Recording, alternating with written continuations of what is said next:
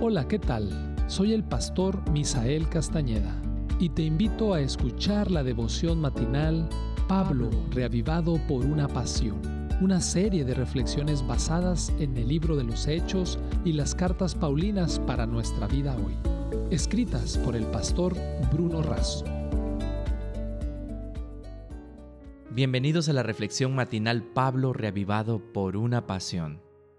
Me da gusto saludarles nuevamente a cada uno de ustedes a través de este medio que nos acerca para poder compartir este valioso recurso. El texto para el día de hoy que lo encontramos en Primera de Corintios capítulo 2, versículo 9. Cosas que ojo no vio ni oído yo, ni han subido al corazón del hombre, son las que Dios ha preparado para los que lo aman. El título, Más allá de lo imaginable. Marco Polo fue un mercader y explorador veneciano que junto con su padre y su tío fueron de los primeros occidentales que viajaron hacia China. Tras su regreso a Venecia, lo apresaron y lo llevaron a Génova. Fue allí en la prisión donde dictó las memorias de su viaje fabuloso. El libro se popularizó como el libro de las maravillas del mundo.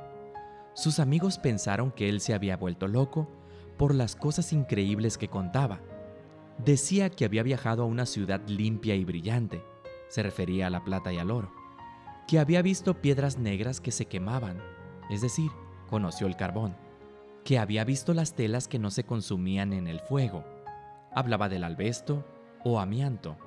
Además, contaba acerca de nueces de tamaño de la cabeza de un hombre, se refería a los cocos. Muchos se burlaron de sus cuentos.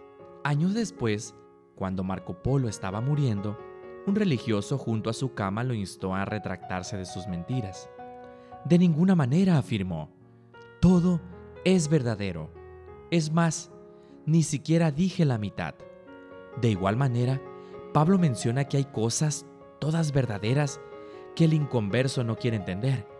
La sabiduría y el poder de Dios son imaginables para el corazón pecaminoso.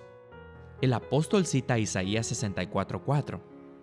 Nunca nadie oyó, Nunca oídos percibieron ni ojo vio un Dios fuera de ti, que hiciera algo por aquel que en él espera.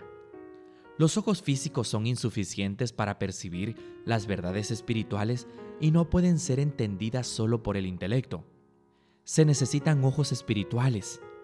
Transformar a un pecador en salvo, a un culpable en perdonado, a un justificado en santificado. Es algo más de lo imaginable. En el futuro, Dios seguirá haciendo mucho más, hasta conceder definitivamente la liberación del hombre de este mundo, a fin de que sea partícipe de las maravillas del eterno reino de Dios.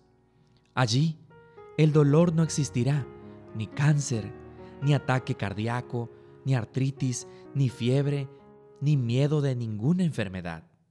Toda consecuencia del pecado desaparecerá para siempre. Nuestra implacable búsqueda por esa fuente de la eterna juventud por fin terminará. Disfrutaremos de cuerpos perfectos y energía ilimitada para explorar las maravillas del universo de Dios, refrescados por el río de vida y alimentados por el árbol de la vida. Vida abundante, exuberante y eterna, más allá de lo imaginable. Qué gran bendición Dios nos ha dado a través de sus promesas en sus sagradas escrituras. Abraza esas promesas, créela, espérala, porque Dios te las dará. Esta fue la reflexión del día de hoy.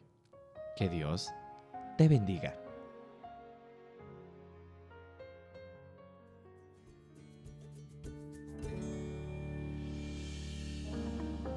Esta fue una producción de la Iglesia Universitaria de Montemorelos en México. Te saluda el pastor Francisco Soto. Hasta la próxima.